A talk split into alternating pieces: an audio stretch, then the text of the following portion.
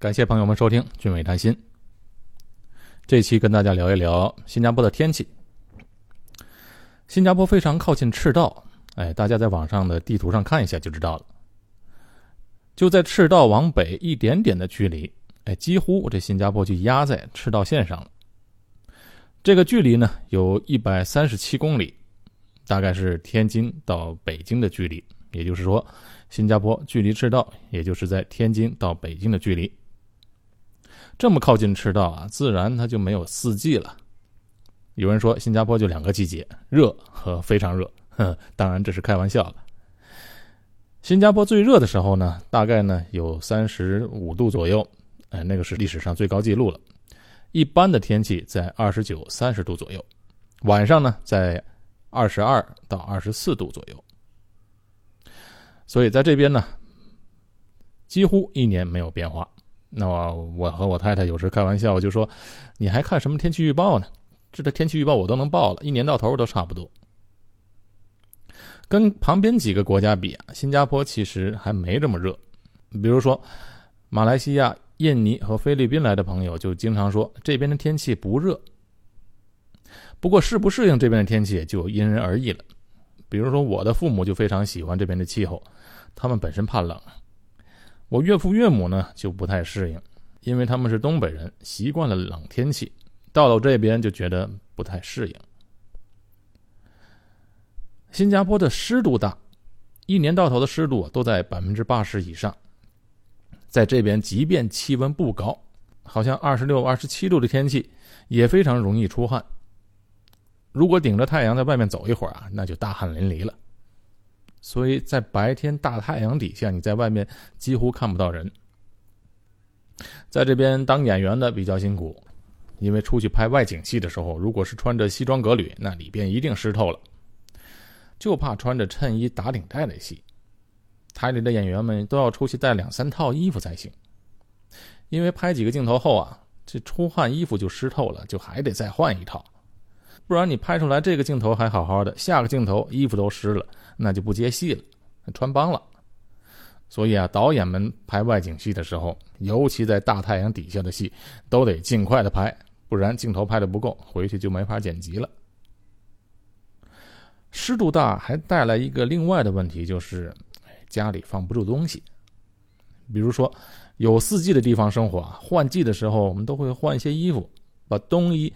或者夏天的衣服，收起来，收到转年再拿出来穿。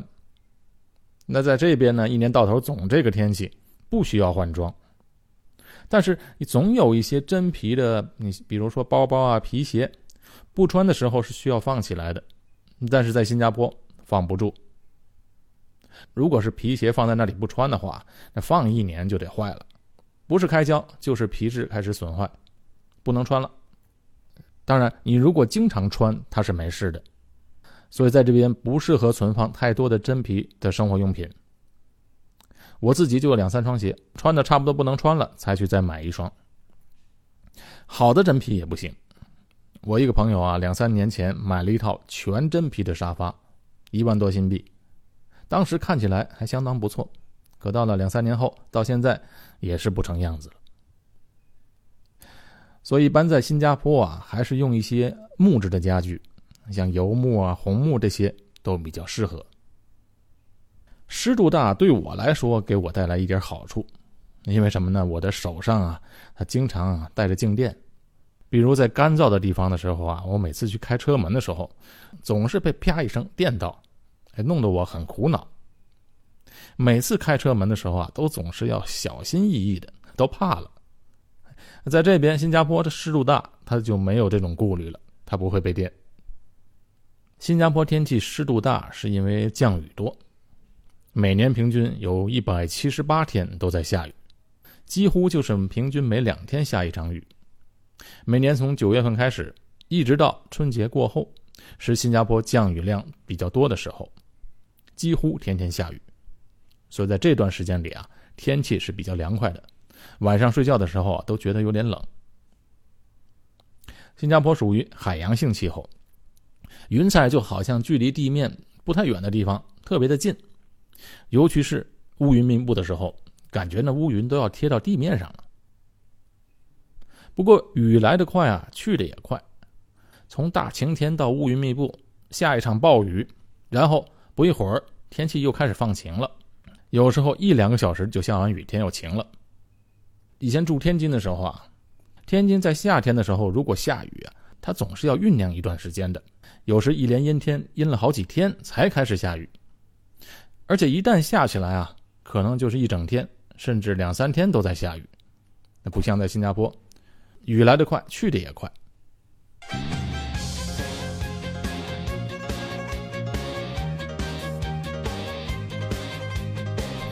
新加坡的城市非常干净，就是和这种气候条件很有关系的。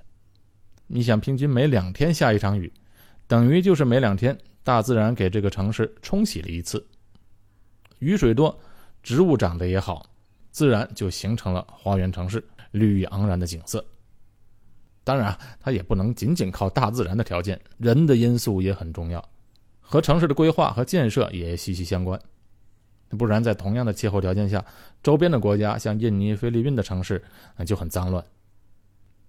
没有四季的地方待的时间久了，哎，就觉得很单调，啊，没有变化。所以啊，新加坡人特别喜欢旅行，一有机会就往天冷的地方跑。反正新加坡在赤道嘛，往南或者往北都是冷的地方。六月份的学校假期去澳大利亚、新西兰。等到年底了，哎，就往北半球跑。没有四季，还有一个困扰，可能大家都想不到，就是啊，记不住事情。你看啊，在有四季的地方，比如我们回想起半年前、几个月前，甚至几年前的事情啊，一般上都会记得当时穿的什么衣服，是穿的棉衣服呢，还是穿的单衣，还是穿的裙子？天气冷暖。通过回忆这些细节，就能够判断大概是在几月份。你在新加坡就不行了，一年到头都穿一样的衣服，有些事情啊，真的是记不住在什么时候发生的。再有一点就是这边的每天日照的时间都很平均，每天的日照时长都是在十二个小时左右，早晨七点钟日出，晚上七点钟日落。也是如此的一成不变。提到日照的问题啊，我们就能聊聊房子的问题。在新加坡买房啊，你不用考虑朝向的问题。在国内买房的时候，都会考虑这房子是朝南还是朝北。一般上面南背北的房子是最受欢迎的，因为太阳总是在偏南的地方嘛，这样房子采光好。在新加坡不用考虑这个问题，房子朝南朝北都行。为什么呢？因为你想，新加坡位于赤道边上，这太阳啊，有半年的时间在新加坡的南面，有半年的时间在新加坡的偏北面。那不像在国内，太阳永远是处在南面的。所以，不管你的房子是朝北还是朝南，它都是朝阳的房子，而且楼层越高，采光是越好。我住的房子有三个房间和客厅都朝北。那主人房和厨房呢朝南。刚搬过来的时候啊，也没想过朝向的问题。后来啊，我岳母发现的，她觉得不对。她说：“你的房子到底是朝南还是朝北啊？”她说：“我半年前来的时候啊，明明这晾衣服的时候是有阳光的，怎么现在阳光跑到对面的窗户去了？”我平时比较粗心呢，没注意这些小问题。她说了，我才注意到。后来我就和他解释了半天，讲了什么北回归线的位置和赤道的位置、太阳运行的轨迹等等，等于给他上了一堂地理课，这才明白是怎么一回事朝西的房子不能买，这是和国内是一样的。国内朝西的房子呢，就是冬凉夏热。这边呢不存在凉的问题，如果是朝西的房子是非常热的。新加坡的空气非常好。这个城市没什么重工业，又是海洋性的气候，啊，就在我做这期节目的时候，我查了一下，PMI 二点五的指数是二十五点，空气素质处于良好健康的水平。对这边最满意的啊，就是空气的质量了，特别是对我们这些有小孩的家庭，哎，这点很重要。啊，新加坡的空气也有不好的时候，在二零一三年和二零一五年的时候遭遇到了烟霾的影响。哎，注意不是雾霾啊，而是由于印度尼西亚那边烧巴引起的烟雾。在五六月份的时候啊，季风刚好吹向新加坡，所以就把这烟雾吹到了新加坡。二零一三年，其中有一天，我记得空气的污染指数竟然达到了五百多点，那这是历史上最高纪录。正因为这种烟霾是人为造成的，所以使得当时在居住在新加坡的人大为愤怒。如果是正常的农民烧巴，这烟霾所带来的影响实际上没有这么大。几百上千年农民都这样做都没有过事情。后来呢，因为印尼的特产棕榈油，随着世界上大宗商品价格的暴涨，那么大公司和大财团就开始大规模的开发原始森林，栽种棕榈树。这种商业活动所带来的开采活动规模就变得相当大了。而这些公司呢，为了降低开采成本，就采取了这种非常简单。但是不负责任的烧巴行为。当然，这种行为不光影响了新加坡、马来西亚、文莱、菲律宾都受到了影响。当然，污染最严重的还是印尼这个国家本身。二零一四年，印尼有的地区的污染指数竟然达到一千三百、一千五百多点，那简直就是不能呼吸了。当地的人民啊，也是在抗议。后来，各个东南亚国家以及联合国。开始联合在一起制裁这些相关的公司和企业。去年二零一六年的时候啊，这烧巴的活动就大为减少了，所以在二零一六年全年，新加坡只有在八月二十六日那天受到了烟霾的侵袭，当天最高的 PM 二点五的指数为两百一十五点。